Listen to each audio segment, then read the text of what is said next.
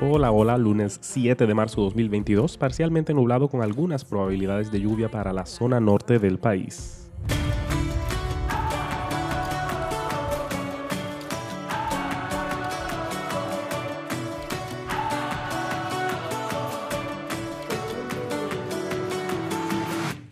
Rusia boicoteó las audiencias en el Tribunal Supremo de la ONU hace unas horas, durante las cuales Ucrania argumentaría que Moscú aplicó falsamente la ley de genocidio para justificar su invasión y buscaría una orden de emergencia para detener las hostilidades.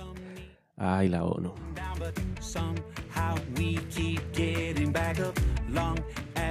El precio del barril de Brent del Mar del Norte, una de las dos variedades de crudo de referencia en el mercado, rozó este domingo los 140 dólares, cerca de su récord, mientras que la gasolina en Estados Unidos alcanzó su máximo desde 2008 con un valor medio de 4 dólares el galón. ¿Y tú qué dices que no va a llegar a 300? Oye ahí.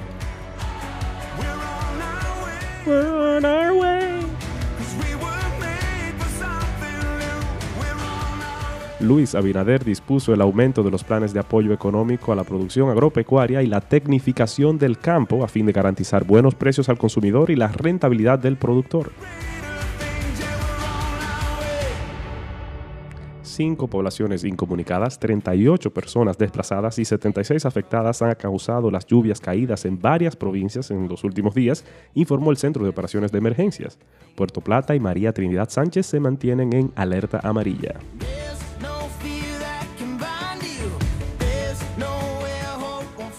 Las grandes ligas de béisbol reaccionó con enojo a la última oferta de los jugadores bloqueados cuando se reanudó la negociación ayer, acusando al sindicato de dar marcha atrás y no mostrar signos de un avance para volver a encarrilar la temporada de este año. Bueno, busquen su calendario de liga de fútbol, compren más libros porque la pelota no está en esto.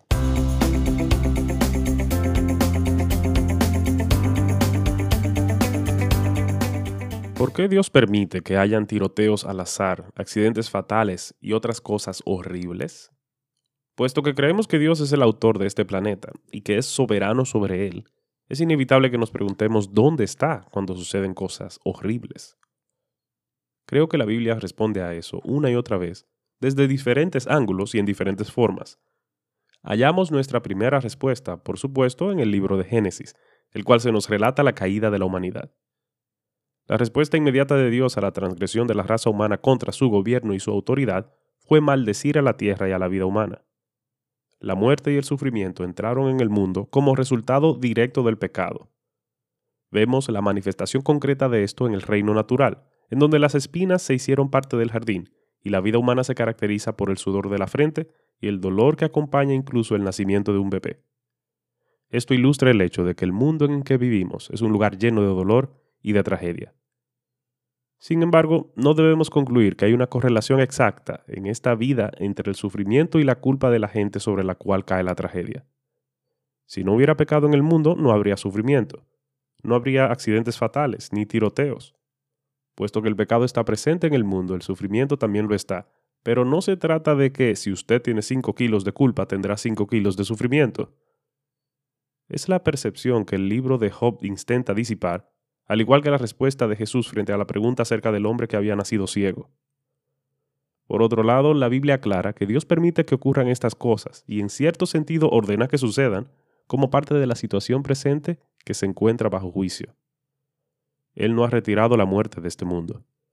Sea que se trate de lo que llamamos una muerte prematura o una muerte violenta, la muerte es parte de la naturaleza de las cosas la única promesa es que llegará un día en que el sufrimiento cesará por completo. Los discípulos interrogaron a Jesús con respecto a situaciones similares, por ejemplo, la sangre de los Galileos mezclada en los sacrificios de Pilato, o las 18 personas que murieron cuando se derrumbó un templo. Los discípulos preguntaron cómo podía suceder esto. La respuesta de Jesús fue casi severa. Dijo, Ustedes también perecerán a menos que se arrepientan llevando otra vez la cuestión al hecho de que la maldad moral hace viable que Dios permita que ocurran esta clase de cosas espantosas en un mundo caído. Salmo 12 Sálvanos, Señor, que ya no hay gente fiel, ya no queda gente sincera en este mundo. No hacen sino mentirse unos a otros, sus labios lisonjeros hablan con doblez. El Señor cortará todo labio lisonjero y toda lengua jactanciosa. Esa lengua que dice, venceremos con la lengua, en nuestros labios confiamos. ¿Quién puede dominarnos a nosotros? Dice el Señor, voy ahora a levantarme y pondré a salvo a los oprimidos, pues al pobre se le oprime y el necesitado se queja. Las palabras del Señor son puras, son como la plata refinada, siete veces purificada en el crisol. Tú, Señor, nos protegerás, tú siempre nos defenderás de esta gente aun cuando los malvados sigan merodeando y la maldad sea exaltada en este mundo. El poder de las palabras. Quizá nunca ha sido más cierta en la actualidad la afirmación de que la maldad es exaltada en este mundo. Los cristianos necesitamos que Dios nos proteja de las mentiras, calumnias y decepciones, porque las palabras tienen gran poder no solo para herir, sino también para derrocar toda una cultura. El gran peligro es responder de la misma forma. En lugar de ello, debemos moldear nuestras palabras tomando como referencia las de Dios, que son palabras puras. Nuestro deber es confiar en la protección de Dios e imitar las acciones de nuestro Maestro y Salvador Jesús, quien cuando era maldecido, no maldecía. Damos gloria a Dios cuando sufrimos y no respondemos con agravio. Oración. Señor, estoy rodeado de personas cuyas palabras son aduladoras o maliciosas. No dejes que sea intimidado por ellas. Permite que mis palabras sean honestas, sinceras, sabias, bien escogidas y amables. Dame tanto amor como gracia para que este tipo de conversación sea natural en mí. Amén.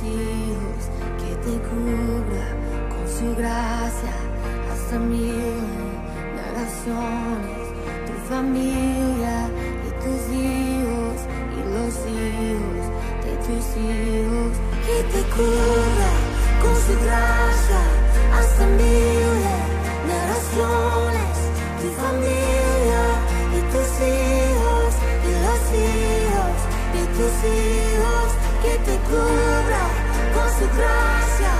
Hasta mil generaciones, tu familia y tus hijos y los hijos de tus hijos, su presencia